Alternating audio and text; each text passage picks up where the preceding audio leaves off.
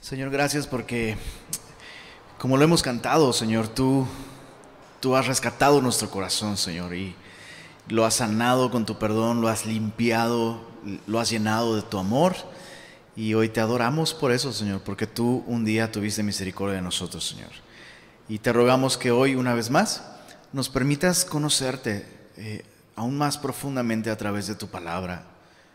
Señor, hoy reconocemos que necesitamos de ti y venimos ante tu palabra completamente confiados, Señor, en que cada porción de la escritura ha sido inspirada por ti, cada porción, toda la escritura es útil para enseñarnos, para redarguirnos, para corregirnos y también para darnos instrucción, Señor, en justicia.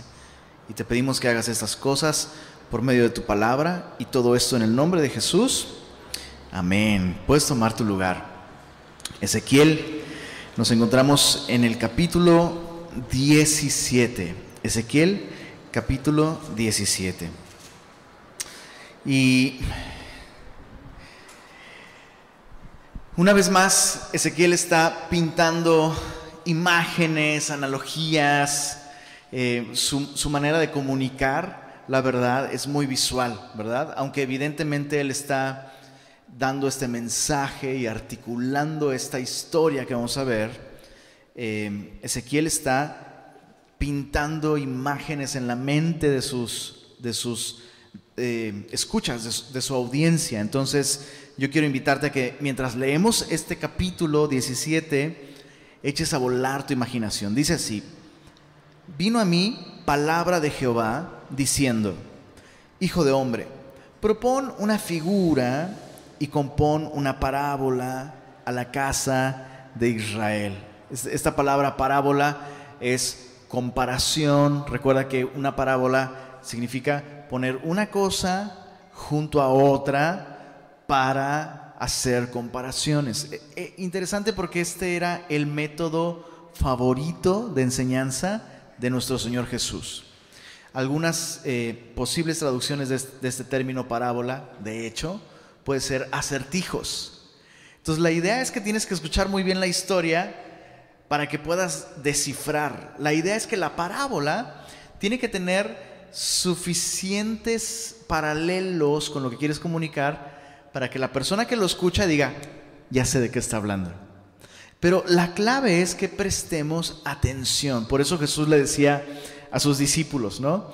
Eh, bueno, a los de afuera por parábolas todas las cosas para que oyendo no escuchen y viendo no vean, pero a ustedes les es dado entender los misterios. Entonces, capítulo 17, verso 3, esta es la parábola, dice así, y dirás, así ha dicho Jehová el Señor, una gran águila de grandes alas, de largos miembros, llena de plumas de diversos colores, vino al Líbano y tomó el cogollo del cedro, arrancó el principal de sus renuevos y lo llevó a tierra de mercaderes y lo puso en una ciudad de comerciantes.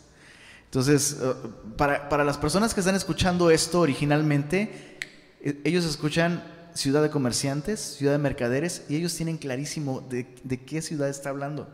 Es como si, si dijera, y, y, los llevó a la ciudad de La Plata.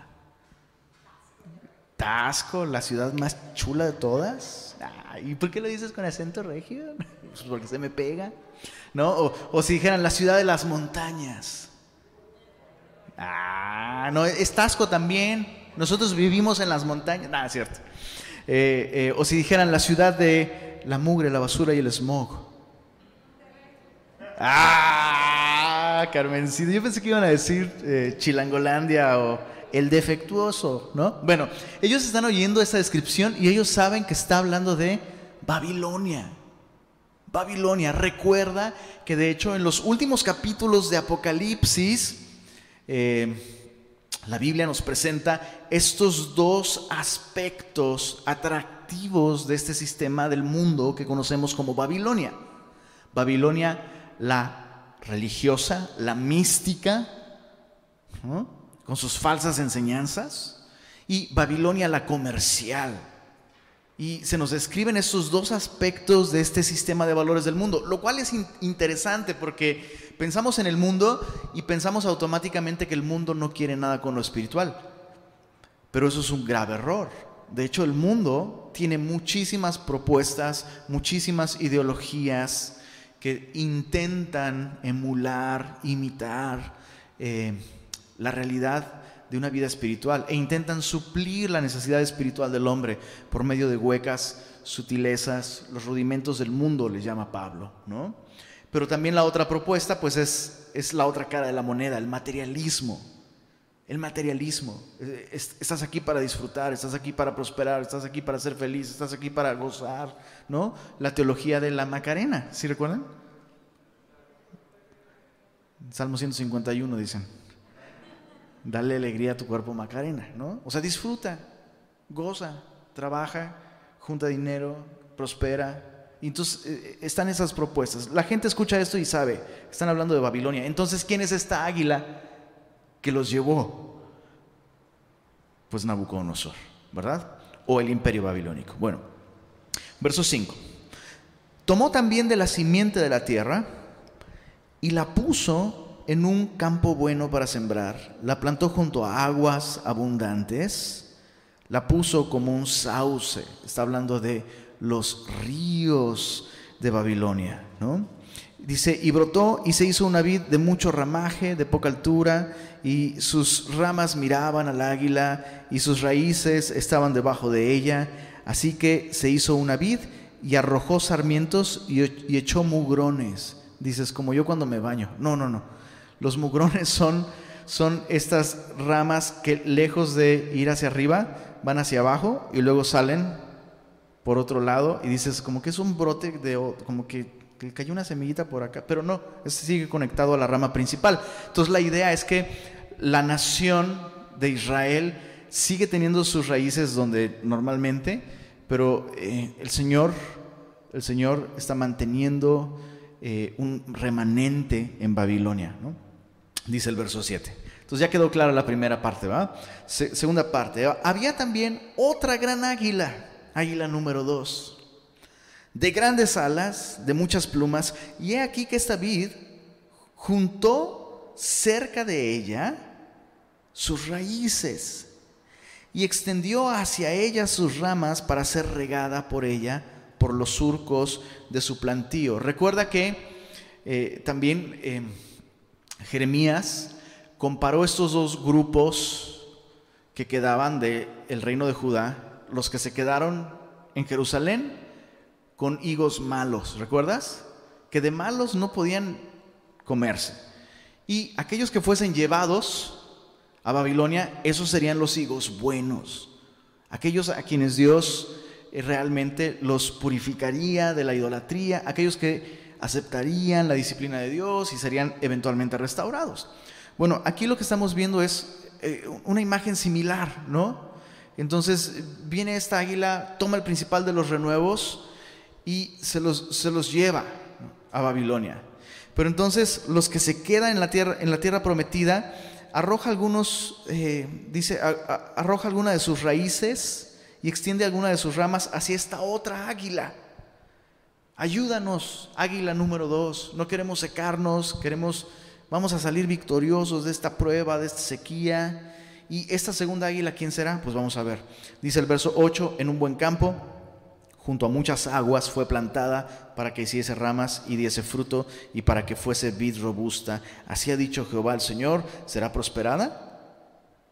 Son preguntas eh, bastante obvias. la respuesta es no. No arrancará sus raíces y destruirá su fruto y se secará. Todas sus hojas lozanas se secarán. Y eso sin gran poder, ni mucha gente para arrancarla de sus raíces. En otras palabras, Dios quería arrancar la idolatría de raíz, ¿no? Y Dios ya había dicho, aquellos que se quedan en Jerusalén no van a prosperar. No van a prosperar, porque no, se someten al juicio de Dios, al veredicto de Dios, al diagnóstico de Dios con respecto a su problema. Y mientras ellos no acepten su problema, su responsabilidad, yo no puedo obrar en sus vidas. se van a echar a perder. Pero ellos están dando, dijeran en mi rancho, patadas de ahogado, ¿no? Y dicen, no, sí se arma. El Señor nos desechó, pero el Señor Faraón no nos desecha. Entonces esta segunda águila está hablando de Egipto. Egipto. Entonces dice en el verso, verso 11, y vino a mí palabra de Jehová diciendo, di ahora a la casa rebelde, ¿No habéis entendido qué significan estas cosas? Diles, he aquí que el rey de Babilonia, águila número uno, vino a Jerusalén y tomó a tu rey y a sus príncipes y los llevó consigo a Babilonia. Tomó también a uno de la descendencia real e hizo pacto con él y le hizo prestar juramento y se lo llevó consigo a los poderosos y se llevó consigo a los poderosos de la tierra para que el reino fuese abatido y no se levantase, a fin que guardase el pacto, eh, a fin que guardando el pacto permaneciese en pie. Pero se rebeló contra él, enviando embajadores a Egipto, águila número dos, para que le diese caballos y mucha gente. ¿Será prosperado? ¿Escapará el que estas cosas hizo, el que rompió el pacto? Y la respuesta evidentemente es un rotundo no. Entonces, eh, Babilonia toma el control político del reino de Judá y Babilonia nombra a un rey vasallo. Este rey realmente está sirviendo los propósitos de Babilonia.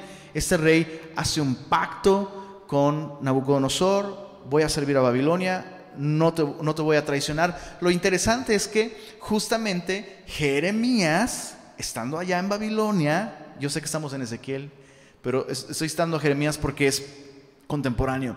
Jeremías estando en la tierra prometida aún, Jeremías dice, tenemos que someternos al rey de Babilonia.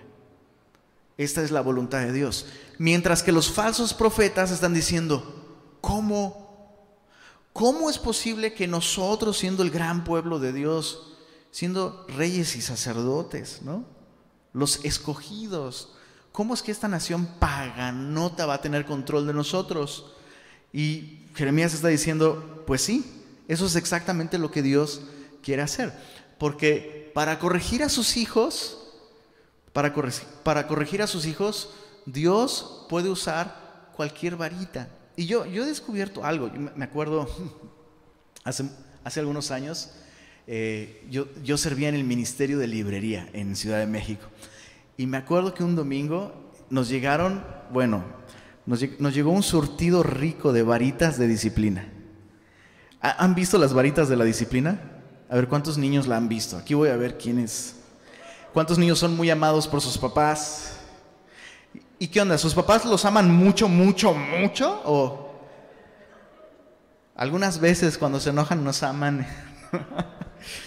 bueno, recuerdo que había, bueno, había varitas rositas, con letras bien bonitas y versículos bíblicos, ¿no? Y, se acerca una, eh, pues una adolescente, y dice, ay, ¿y estas qué son? Y le digo, varitas de corrección. ¿Cómo? Y entonces su papá se le acerca y le dice algo al oído y le hubieras visto el rostro a la chava así de... Nunca los volví a ver en librería, no sé por qué. Pero me queda, me queda claro algo, entendamos algo, por favor, reconozcamos esto. Nunca nos va a gustar la varita que Dios escoja para disciplinarnos. Nunca, esa es la verdad. O sea, puede haber personas a las que tú admiras, a las que tú aprecias, e incluso a las que tú realmente respetas y que tú reconoces que son sabias. Y todo es muy lindo hasta que esa persona que admiras, que respetas, que amas, te dice, tú y yo nos vamos a comer un pollito celestial. ¿No? Toda la lindura se va por la ventana. Y, empezamos a racionalizar igual que estos. ¿Y, ¿Y si tú, a ver, tú ni sirves? ¿No? O tú ni acabaste navegantes. o, lo que sea. Y es como, eh, eh, eh, eh, el Señor puede usar la varita que se le antoje para disciplinarnos. Entonces cuando tú y yo rechazamos, ahora, la Biblia sí contempla este otro escenario, que el sabio, el sabio, aquella persona que realmente es sabia, acepta la corrección y la reprensión. Pero el que es necio, el que es necio se ofende. Eso es lo que la Biblia nos dice, ¿verdad? Entonces, solo quiero que observes esto, cómo no somos tan distintos del pueblo de Israel, ¿verdad? No somos tan distintos. Justo esta semana tuve una conversación, tuvimos una de esas conversaciones de sobremesa, mi familia y yo. No recuerdo cómo es, cómo es que llegamos a este tema de que la historia, como el hombre la concibe, como el hombre la estudia, con sus capacidades intelectuales, el hombre dice la historia es cíclica. Y si tú observas, ah, sí, estábamos hablando de Star Wars. no puede ser. Eh, la verdad es que el arte es una, simplemente, es una interpretación, una expresión de cómo el hombre concibe la historia verdadera, ¿no? Y entonces, justo estábamos hablando de estos aparentes ciclos, ¿no?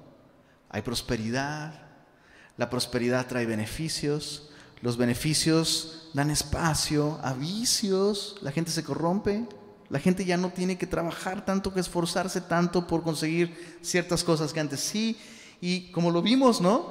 Exceso, exceso de pan, abundancia de ociosidad, desensibilización hacia el pobre, pues que trabaje, ¿no?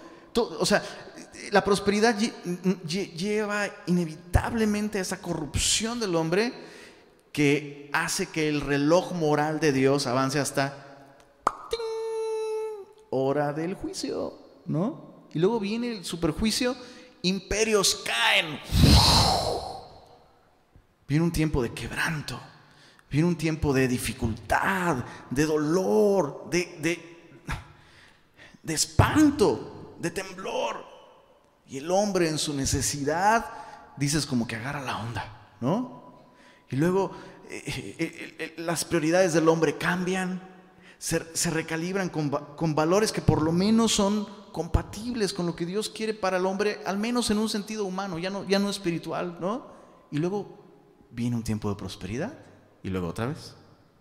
Y pareciera, pareciera que la historia es cíclica, pero no es que la historia es cíclica. Lo que pasa es que el hombre es el mismo. La historia no, no está repitiéndose en un ciclo sin fin. Jesucristo está en control de la historia. Y la historia se dirige hacia un clímax en el que Dios, eso que hemos visto que se repite una y otra vez, donde Dios dice, basta, basta. La historia se dirige a un clímax máximo donde Dios va a establecer su reino de justicia. Y qué importante es que nosotros, yo no, yo no sé si a ti te sucede, a veces yo cometo el error de obviar algunas cosas, pero te das cuenta que esto que estamos leyendo, de pronto, de pronto sales de aquí y dices, ya, pues es lo mismo, Está, estamos, estamos en un tiempo, honestamente, yo soy convencido de que nuestra nación se encuentra en un momento de inflexión. Estoy convencido de que las cosas en un sentido social, en un sentido económico, no van a mejorar porque no es lo que México necesita. A nuestro país le haría mucho daño, mucho daño. Volver a un tiempo de prosperidad como el que tuvimos. Interesante porque nos la vivimos quejándonos, ¿no? De lo mal que estábamos y ahora con todo lo que está sucediendo y cómo se pinta el escenario, yo estoy convencido de que ha, llegado ese punto de inflexión. Y lo importante aquí para nosotros es, como iglesia estamos conscientes de que Dios está obrando en nuestro país, en nuestra sociedad, para llamar la atención, principalmente de nosotros, como su pueblo, porque la Biblia nos dice que el juicio comienza por dónde, perdón? por su casa. El juicio comienza por su casa. Tenemos que preguntarnos, chicos, en lugar de amargarnos peleándonos por posturas políticas, decisiones del Senado y todas estas cosas en las que fácilmente nos enmarañamos, miremos al cielo, miremos nuestro corazón, miremos nuestra propia familia, nuestra iglesia. Dios quiere obrar ahí en primer lugar. Y Dios puede usar todas estas cosas que pensamos, no, no, no, estamos llamados a vencerlas. Tal vez no, bro. Tal vez no. Pero sí te puedo decir que algo sí estamos llamados a vencer. Nuestro orgullo, nuestro estilo de vida centrado en nosotros mismos, nuestra apatía hacia el Señor, nuestro pecado.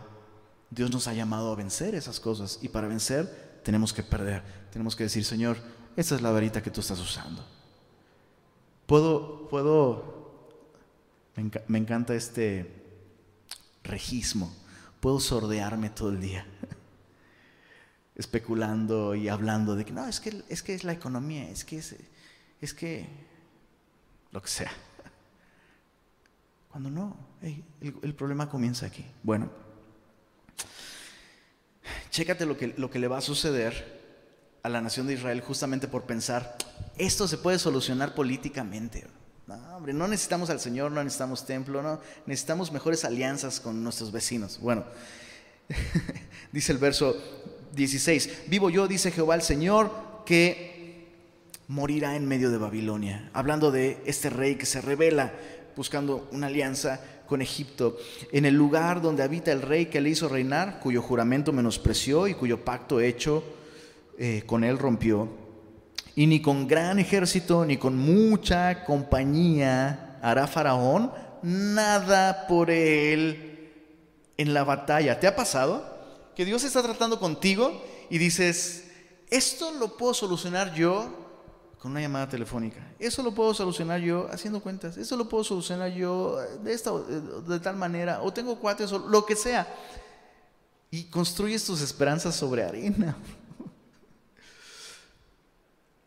A veces pones tu confianza en, no sé, no sé. Es, es, tan lamentable cuando no aprendemos esta lección, ¿verdad?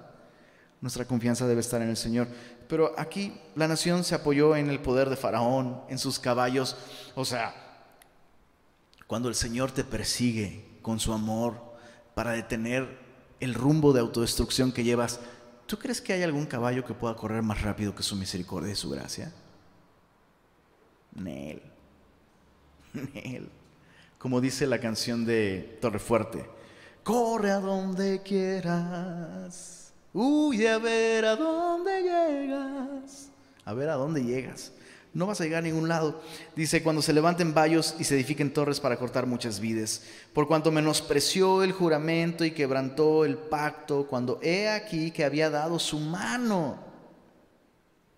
Y ha hecho todas estas cosas. Léelo conmigo en voz alta, por favor. Dice, no escapará. Ay, Dios mío.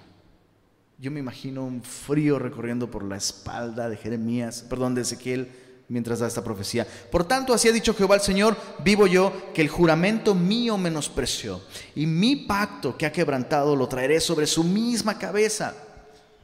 Extenderé sobre él mi red, y será preso en mi lazo, y lo haré venir a Babilonia, y allí entraré en juicio con él por su prevaricación con que contra mí se ha revelado. Esas cosas se cumplieron. Lo interesante es que Dios está hablando de este pacto como un pacto con él.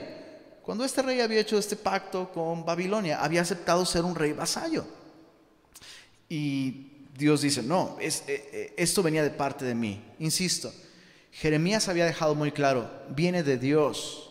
La invasión de Babilonia viene de Dios y es mejor que no huyamos, que nos entreguemos. Entregarnos al rey de Babilonia es someternos a la disciplina de Dios. Rebelarnos contra el rey de Babilonia es resistir la disciplina de Dios. ¿Y quién jamás resistió la voluntad de Dios y le fue bien? Nadie. Verso 22, así ha dicho Jehová el Señor, tomaré yo del cogollo, de aquel alto cedro, y lo plantaré. Del principal de sus renuevos cortaré un tallo. Mucha atención porque el lenguaje aquí nos está hablando de un príncipe. Es la idea de un principal, solo que se está mezclando con el lenguaje de esta analogía y de esta vid, ¿recuerdas?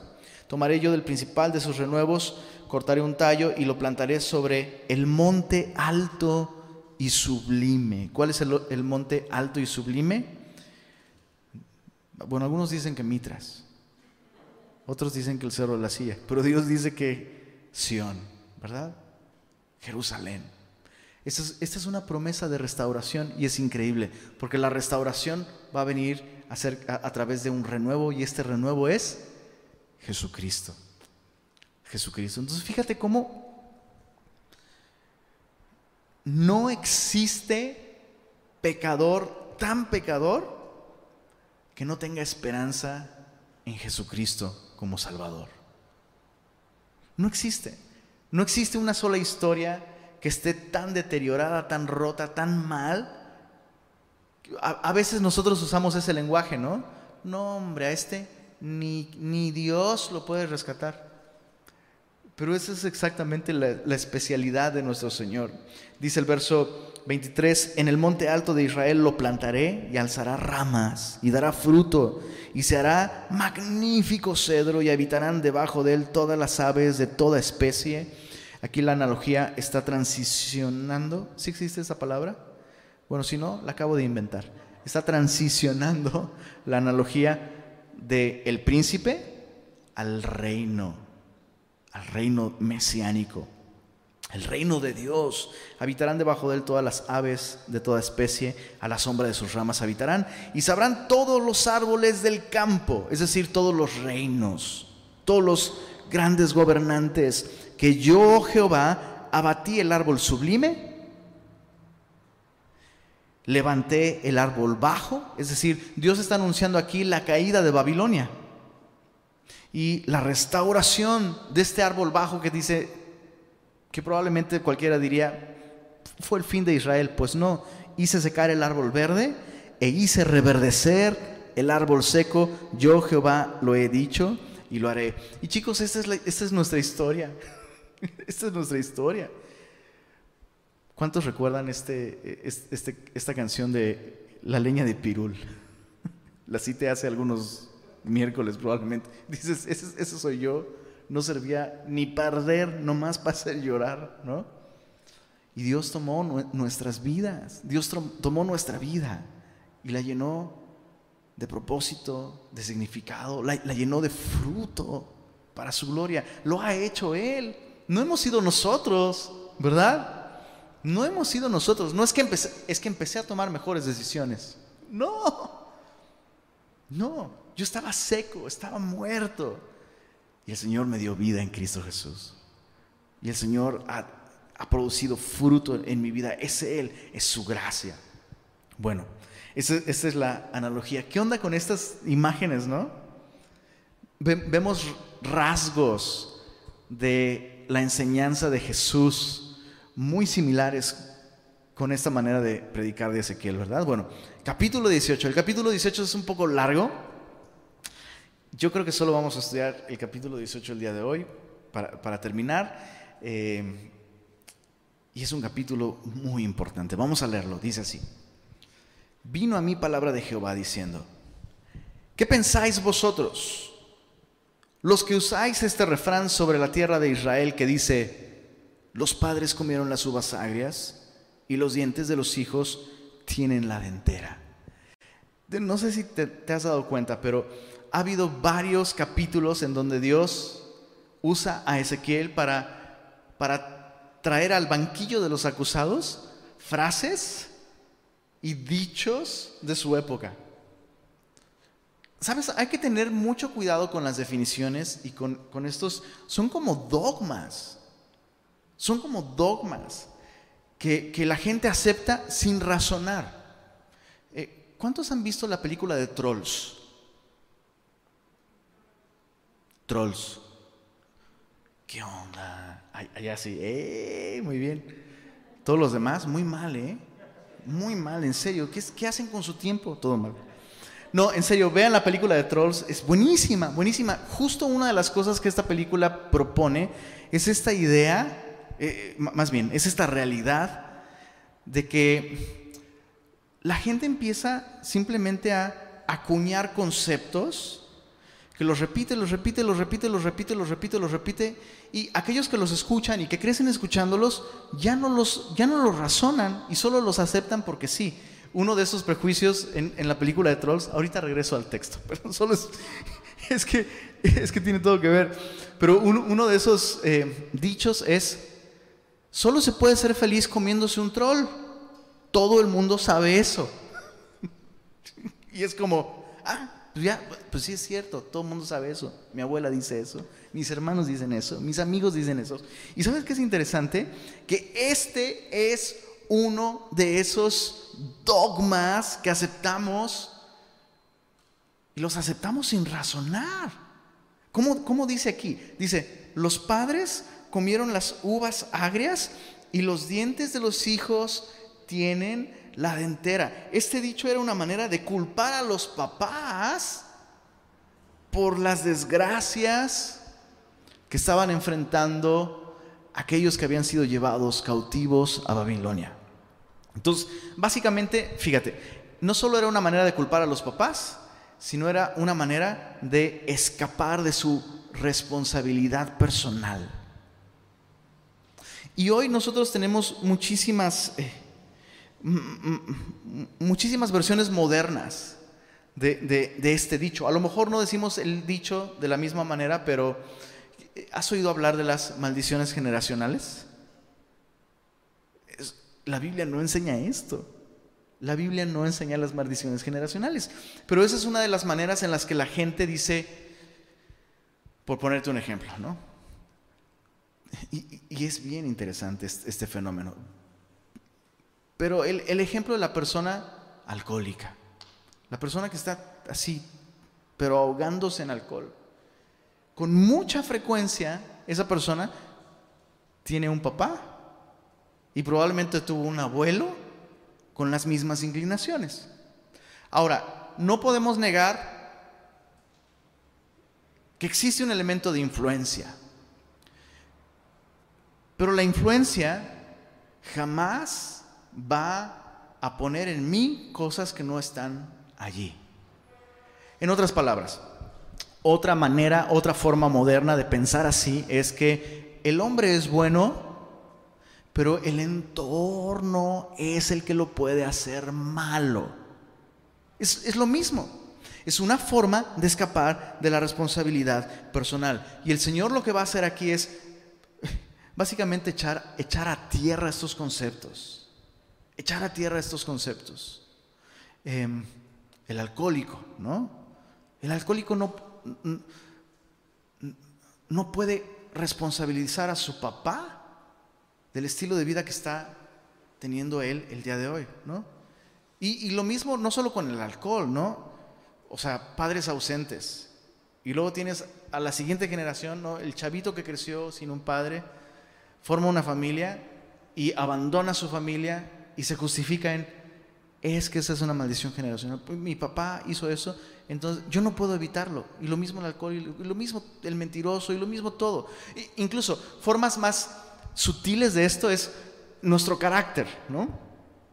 Tuviste un papá que no fue amoroso, no fue cálido, no fue, no sé, atento, y entonces tú justificas. Pues es que yo trato así a mi esposa porque yo no tuve ese ejemplo en casa. Pues así era mi papá y así soy yo. Es el mismo concepto. Y Dios dice, deja de echarle la culpa a los que vienen atrás. Que aparte es chistoso, ¿no? Porque vemos a políticos echándole la culpa a los que vienen atrás y, nos indignamos, pero nosotros hacemos lo mismo. Dice Dios, ¿qué estás pensando? Cuando dices esto, ¿qué estás pensando? No estás pensando. No estás pensando, estás huyendo de tu responsabilidad. Bueno, verso 3. Vivo yo, dice Jehová el Señor, que nunca más tendréis que, por qué usar este refrán en Israel. He aquí que todas las almas son mías, como el alma del Padre así el alma del Hijo es mía. Leamos esto en voz alta, por favor. El alma que pecare, esa morirá. Dios está sustituyendo este dicho, los padres comieron las uvas agrias y los hijos tienen los dientes picados, ¿no? Lo está sustituyendo con esto. No, no, no. El alma que pecare, esa morirá. Y comienza a desarrollar, comienza a desarrollar esta idea. Verso 5. Y el hombre que fuere justo e hiciere según el derecho y la justicia. Y nos va a dar una descripción de qué considera Dios un hombre que actúa de acuerdo a derecho y a justicia. Ahora, antes de empezar a ver estos rasgos de un hombre que actúa conforme a derecho y justicia, recordemos, recordemos que las leyes de Israel contemplaban la vida social, contemplaban los aspectos comerciales, eh, sanitarios. Eso es, chicos, eso es vital tenerlo muy claro. Es vital tenerlo claro, ¿ok? Dios esperaba ciertas formas de actuar por parte de la nación de Israel.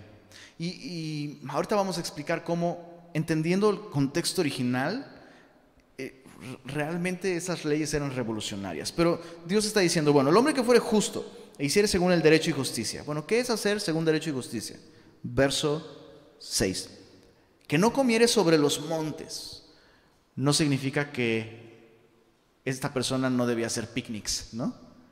sino se está, refiriendo a estos lugares altos donde se adoraban ídolos abominables, eh, cuya adoración involucraba prácticas inmorales. Dice, el que no comiere sobre los montes, ni alzare sus ojos a los ídolos de la casa de Israel, ni violare a la mujer de su prójimo, ni se llegare a mujer menstruosa, ni oprimiere a ninguno que al deudor volviere su prenda, que no cometiere robo y que diere de su pan al hambriento y cubriere al desnudo con vestido, que no prestare a interés ni tomare usura, que de la maldad retrajere su mano e hiciere juicio verdadero entre hombre y hombre. En mis ordenanzas caminare y guardare mis decretos para hacer rectamente. Este es justo este vivirá, dice el Señor. Te das cuenta que eh, todo lo que Dios mencionó aquí está relacionado directamente con las leyes de Israel. Em, pero lo importante aquí e, es considerar que lo primero que Dios menciona apunta a la relación de la persona con Dios. No ir a lugares altos, no practicar de esta adoración a estos ídolos falsos, es allí donde comienza una vida de justicia, es allí donde comienza una vida de rectitud. Y tener una relación correcta con Dios, negándonos a abrazar los ídolos de nuestra cultura, nos va a llevar a este estilo de vida, que en su contexto, escucha, en, en su contexto estas cosas eran súper justas, súper justas. Entonces, la idea no es que haciendo estas cosas vivías, sino que al tener una relación correcta con Dios, tendrías una vida que agrada a Dios. El resultado de una relación correcta con Dios es una vida de justicia, es una vida de rectitud. Y, no podemos, a mí me preocupa muchísimo, de verdad, yo quisiera, quisiera prestar atención a este fenómeno, pero cualquier concepto del amor de Dios que minimice el estándar de justicia de Dios es un concepto equivocado.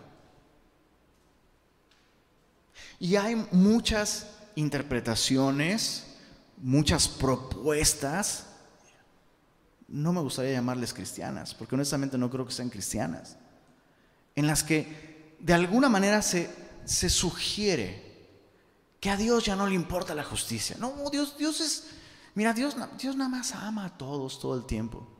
Y, y básicamente se ha reducido a Dios Se ha reducido a, al menos el carácter de Dios y el temperamento de Dios se, se, ha reducido al temperamento de un perro labrador, bro.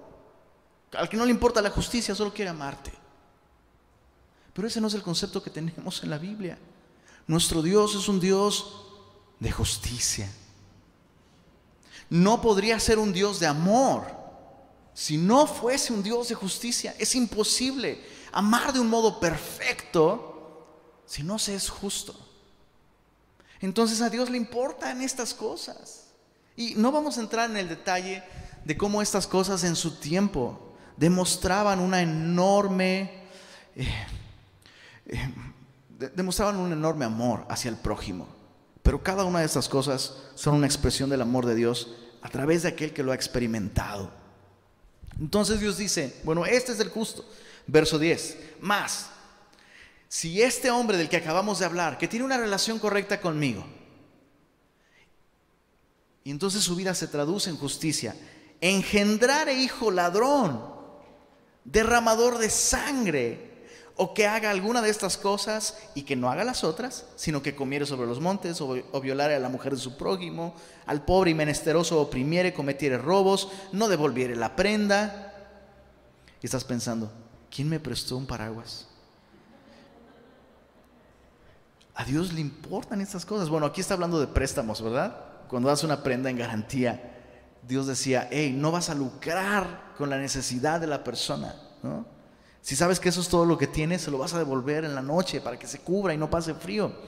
Entonces, cualquier persona que haga estas cosas, aunque tuviere un padre piadoso, dice verso 13, si prestare interés, tomare usura, ¿vivirá este? La respuesta es, no vivirá. Todas estas abominaciones hizo, de cierto morirá, su sangre será sobre él.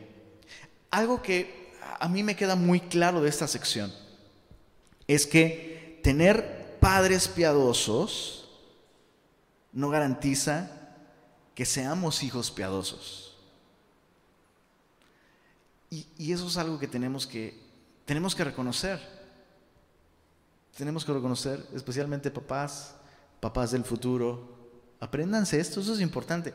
Que tú camines con el Señor no es automáticamente una garantía de que tus hijos van a caminar con el Señor. No lo es. No lo es. Tú habrás hecho tu parte. Y si tu hijo decide no caminar con el Señor, tú estarás libre de la sangre de ellos. Entonces, en ese sentido, al menos tú tendrás paz. Tanta como se puede tener con un hijo pródigo. Pero padres piadosos no garantizan hijos piadosos. Y por otro lado, tener padres perversos no justifica tampoco hijos perversos. ¿Se entiende? Porque lo que Dios está enseñando aquí es que al final del día, cada uno de nosotros va a dar cuentas a Dios. Entonces, no vas a poder pararte algún día delante de Dios y decir, bueno, es que mi papá, para justificar tu mala conducta, o mi papá plantó un chorro de iglesia, Señor. Mi papá oraba todos los días, mi papá, lo que sea. El Señor dice, no, no, no, no voy a juzgarte a tu papá, te voy a juzgar a ti. Busco una relación personal contigo. Eso es increíble. Verso, verso 14, pero si éste engendrare hijo, entonces el, ahí va, el ejemplo, ¿no? Un padre piadoso engendra un hijo ladrón y luego este hijo ladrón, dice verso 14, si éste engendrare hijo, el cual viere todos los pecados que su padre hizo y viéndolos no hiciere según ellos, no comiere sobre los montes, ni alzare sus ojos a los ídolos de la casa de Israel, la mujer de su prójimo no violare, ni oprimiere a nadie, la prenda no retuviere, ni cometiere robos, al hambriento diere de su pan y cubriere con vestido al desnudo, apartare su mano del pobre, es decir, para no oprimirle, para no hacerle daño. Interés y usura no recibiere, guardare mis decretos y anduviere en mis ordenanzas, este no morirá por la maldad de su padre, de cierto vivirá. Otra vez, cada uno de nosotros va a dar cuentas a Dios. Cada uno de nosotros va a responder ante Dios. no sé tú, a mí esto me parece justo. Esto es justo. Es completamente justo. Entonces, cuando tú y yo vivimos justificando nuestras malas acciones por aquellas influencias alrededor de nosotros, eso es injusto.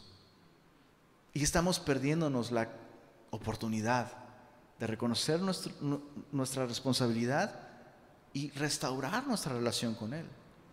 Entonces, por eso es tan importante que Dios, eh, al punto de que Dios está tratando este, este dicho, ya no quiero que digan más así. Dice el verso 18, su padre por cuanto hizo agravio, despojó violentamente al hermano e hizo en medio de su pueblo lo que no es bueno, he aquí que él morirá por su maldad. Y si dijeres, ¿por qué el hijo no llevará el pecado de su padre? Porque el Hijo hizo según el derecho y la justicia, guardó todos mis estatutos y los cumplió, de cierto vivirá. El alma que pecare, esa morirá. El Hijo no llevará el pecado del Padre, ni el Padre llevará el pecado del Hijo. La justicia del justo será sobre él, y la impiedad del impío será sobre él. Ahora, aquí se pone interesante. Entonces ya quedó claro, esta primera sección es, cada uno va a dar cuentas a Dios de sí. No podemos meter a nadie más en la ocasión. Ahora mira el verso 21.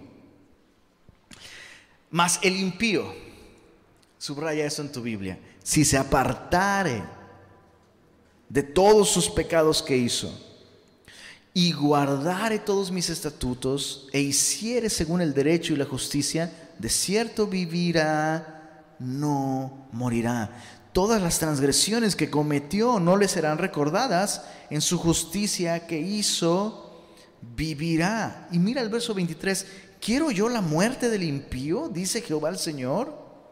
¿No vivirá si se apartare de sus caminos? ¿Qué es esto? ¿Qué es esto? Esto es misericordia. Dios le está dando al hombre impío la oportunidad de apartarse de su impiedad y volverse al Señor, la oportunidad de arrepentirse. Ahora, esto es, es importantísimo. Lenin siempre dices eso. Pues sí, pues, pues sí lo es. Eso es muy importante. Tú y yo tenemos el día de hoy ya un concepto muy claro de lo que cuesta la salvación de una persona, ¿verdad? Y de ninguna manera quisiera que nos fuéramos de aquí con la idea de que este versículo enseña que haciendo obras buenas, Dios se olvida de nuestras obras malas.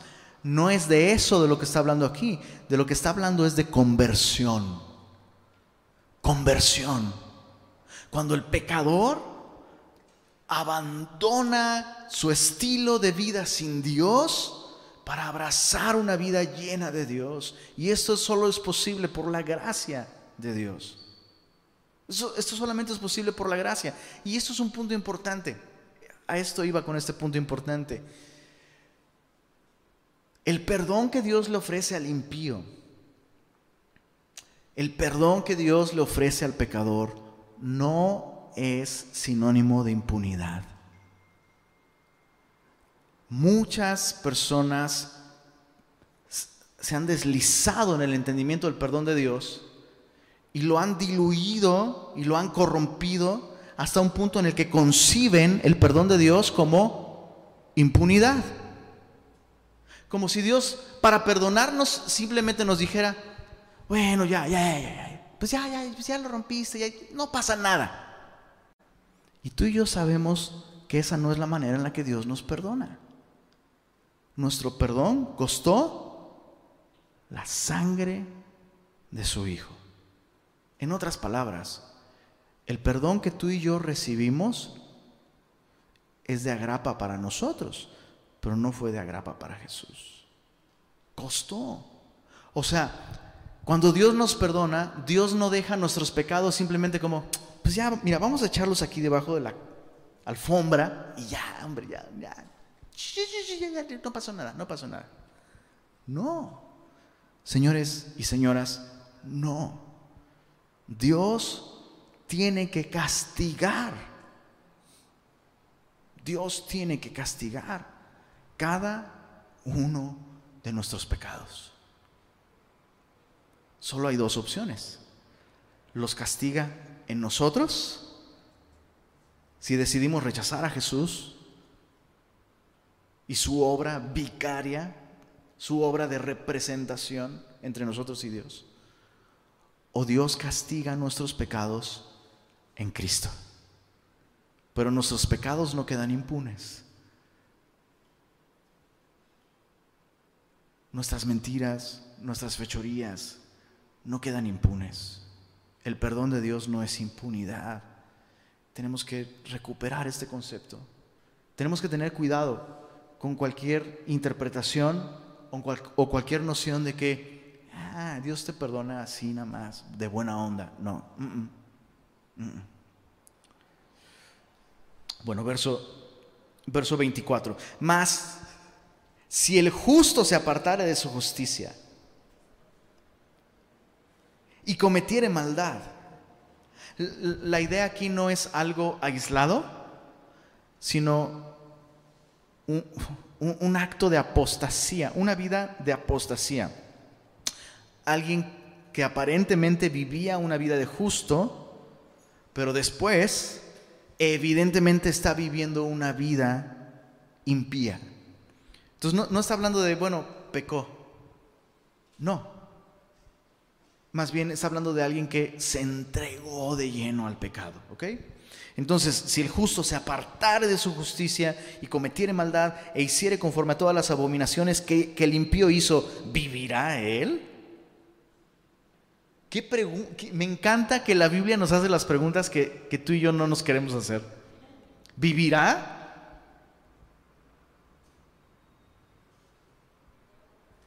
ninguna de las justicias que hizo le serán tenidas en cuenta. Por su rebelión con que prevaricó y por el pecado que cometió, por ello morirá. Eso está cañón. Está muy cañón. ¿Y, qué hay con esta idea de aquellas ovejas que el Padre ha puesto en, mis manos? No se perderán. En mis manos están y estarán seguras para siempre. ¿Qué hay con esta idea de una vez salvo, siempre salvo? La, la Biblia sí me da, sí me da la seguridad de una salvación eterna. De hecho, la Biblia presenta a Jesús como autor de salvación eterna. Eso es bíblico.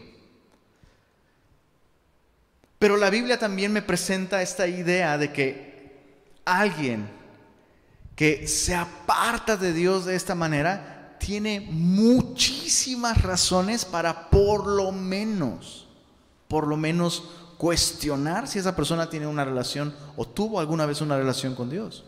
Y no es nuestro trabajo desamarrar este nudo. Bueno, esos que apostataron, ¿fueron salvos o nunca fueron salvos? La neta, ¿qué importa? Lo que importa es hoy.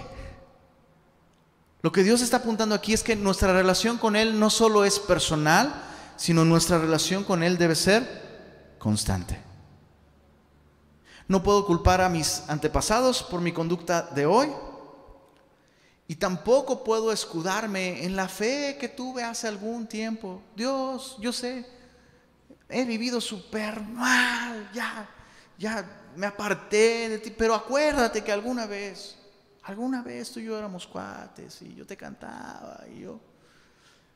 Dios dice, ¿vivirá esta persona? No. Solo déjame reforzar esta idea. Gálatas capítulo 5, Gálatas capítulo 5, esto es tan, esto es tan serio, ¿verdad? Gálatas capítulo 5, esto es Efesios, con razón. Dice en el verso, uy, verso 19, mira esto, y manifiestas son las obras de la carne. Chécate esto, ¿eh? Que son adulterio, fornicación, inmundicia, lascivia, idolatría, hechicerías, enemistades. Un cristiano no debería vivir un estilo de vida de enemistad con nadie.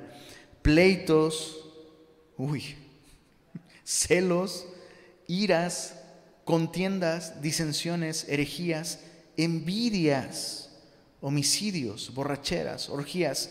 Y Pablo dice, y cosas semejantes a estas, acerca de las cuales os amonesto, esto es una advertencia seria. Como ya os lo he dicho antes, leamos esto en voz alta, por favor, que los que practican tales cosas no heredarán el reino de Dios. Pero hace, pero cuando era niño, es que una vez fui a un concierto de Marcus Witt, hicieron un llamado o lo que sea. Levanté mi mano, llené una tarjetita, hice una oración. Necesitas a Dios el día de hoy. La, la, lección de este capítulo es esta. Dios quiere una relación personal con cada uno de nosotros. Es la primera gran lección. La segunda gran lección es Dios quiere una relación personal con nosotros todos los días. Dios, no quiere que nuestra relación con Él sea algo del pasado. Verso, verso 25. Regresando a Ezequiel, vamos a terminar simplemente leyendo el resto del capítulo. Ezequiel 18, verso 25. Y si dijereis, no es recto el camino del Señor. Oíd ahora, casa de Israel, ¿no es recto mi camino? ¿No son vuestros caminos torcidos? O sea, e, entre menos justo nos parezca lo que Dios está diciendo aquí, solo hace más evidente lo injustos que somos nosotros. O sea, cuando la Biblia nos parece como eso está muy mal, es como si viéramos un espejo y dijéramos, esto está muy mal. Exacto. E, es, es increíble, pero si estas cosas por alguna razón el día de hoy las lees y dices, ah, eso no está chido, eso no, eso no me parece justo, aguas porque eso revela algo en tu corazón que se ha torcido. Verso 26, apartándose el justo de su justicia y haciendo iniquidad, él morirá por ello, por la iniquidad que hizo morirá. Y apartándose el impío de su impiedad que hizo y haciendo según el derecho y la justicia, hará vivir su alma porque miró y se apartó de todas sus transgresiones que había cometido. De cierto vivirá, no morirá. Chicos, esto no contradice el principio bíblico de que el justo por la fe vivirá. No lo contradice. No lo contradice. Lo que sucede es que eh, la fe tiene consecuencias prácticas en nuestra vida aquel que verdaderamente ha creído en el Señor va a tener consecuencias en su manera de actuar, de pensar, de vivir. Entonces, este texto no está enseñando que somos salvos por obras. De hecho, si lo lees con atención, lo que está diciendo es que nuestras obras nos ameritan condenación eterna. Pero es la fe en el Señor, es confiar en el Señor lo que nos salva. Dice el verso 29, si aún dijera la casa de Israel, no, no es recto el camino del Señor. Ah, no son rectos mis caminos, casa de Israel. Ciertamente vuestros caminos no son rectos. Por tanto, yo os juzgaré a cada uno según sus caminos, oh casa de Israel. Dice Jehová el Señor, convertíos. Qué increíble que Dios tenga que decirle eso a su pueblo. Convertíos y apartaos de, ¿qué dice ahí? Todas vuestras transgresiones y no os será la iniquidad causa de ruina. Dios lo que quiere evitar es que el hombre caiga en la ruina por su propio pecado. Y Dios está llamando a su pueblo con un carácter de urgencia increíble. O sea, apártate, conviértete, apártate hoy. Hoy necesitas abandonar todo esto y venir a mí.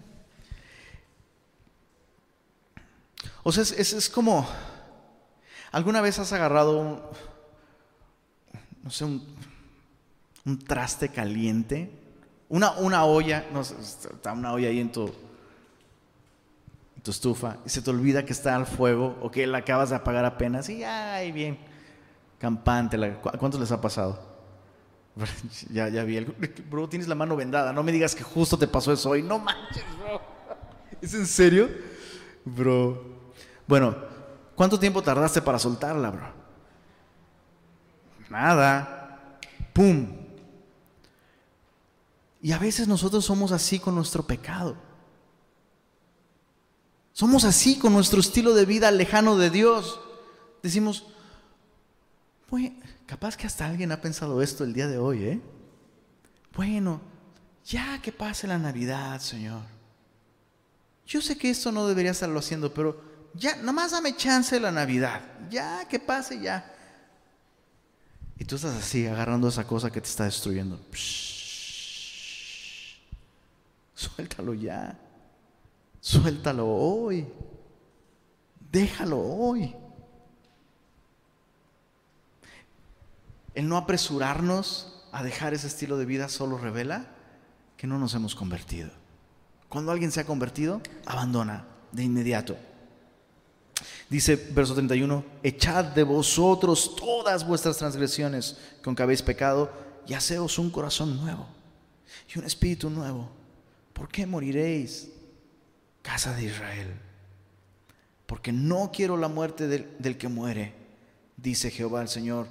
Convertíos pues y viviréis. E, e, este último versículo donde Dios dice, no quiero la muerte del que muere, en su idioma original la idea es que Dios no encuentra placer en ver morir al impío. Dios no encuentra placer en la muerte del impío. Nosotros sí encontramos placer en la muerte del impío. Cuando ese impío no somos nosotros. ¿Verdad? Pero Dios no, no, encuentra placer en que el impío muera. Eso es increíble. La Biblia nos enseña esto, que Cristo Jesús vino al mundo para salvar a todos los pecadores. Su gracia está abierta absolutamente a todo aquel que quiera, absolutamente a todo aquel que quiera. Esta gracia es para todos. Dios no encuentra placer en la muerte del impío. Y Dios está llamando, interesante, que Dios está llamando a su pueblo con esas palabras, conviértete, pues somos el pueblo de Dios. No, no lo eres. Mira cómo estás viviendo. No puedes decir que eres mi pueblo si estás viviendo así. Si hasta los impíos dicen, no hombre, este aguas, es, no, no le puedo seguir ni el paso, o me saca de onda este vato. Cuidado. Si este eres tú, el Señor te está llamando a volver. El Señor quiere darte un nuevo corazón. El Señor quiere darte vida nueva. Ahora mira qué interesante. Dios no encuentra placer en la muerte del impío, pero la Biblia dice que la muerte de sus santos es preciada delante de Él. Mira cuánto cambian las cosas cuando Dios se vuelve el centro de nuestra vida. Así que yo solo quiero animarte a que si eres un hijo pródigo, vuelvas al Señor el día de hoy. Apártate, aquello que tú sabes que te está destruyendo, que está destruyendo, ha destruido tu relación con Dios, el Señor está con los brazos abiertos. El día de hoy es día, es día de gracia. Hoy sigue siendo un día de gracia. Hoy sigue siendo un día de oportunidad para encontrar perdón y encontrar salvación en Él. Padre Celestial, te rogamos que nos ayudes a vivir vidas que reflejen que tú has lavado nuestro corazón, que tú has limpiado nuestro corazón, que tú vives allí, Señor. No permitas que nos contaminemos con los conceptos y las ideas de la cultura que nos rodea, Señor. Estamos bombardeados el día de hoy, Señor. El mundo entero está bombardeado por conceptos y por ideas por conceptos de justicia y tantas cosas, Señor, que, que no van de acuerdo a, a quién eres tú, Señor. Y te rogamos, Señor, que nos guardes, que nos preserves. Protege nuestra mente, Señor, nuestro corazón. Líbranos de cualquier doctrina falsa también, Señor. Líbranos de estas actitudes que tenía tu pueblo, Señor. De no reconocer sus propias fallas, su necesidad de ti, Señor, no reconocer su pecado. Ayúdanos a vivir vidas justas, Señor, vidas que te agraden, Sabemos que no son nuestras obras las que nos dan salvación, Señor. Pero estamos convencidos, Señor, de que aunque no somos salvos por obras, somos salvos para buenas obras, las cuales tú has preparado de antemano para que andemos en ellas. Permítenos andar en esas obras de justicia para las cuales tú nos has rescatado, nos has dado vida eterna y nos has dado un nuevo corazón, Señor. Y permítenos ser un reflejo de lo que tu poder puede hacer en la vida de un pecador que se arrepiente, Señor. Permítenos ser sal y luz en esta tierra, Señor. Lo pedimos en el nombre de Jesús. Amén.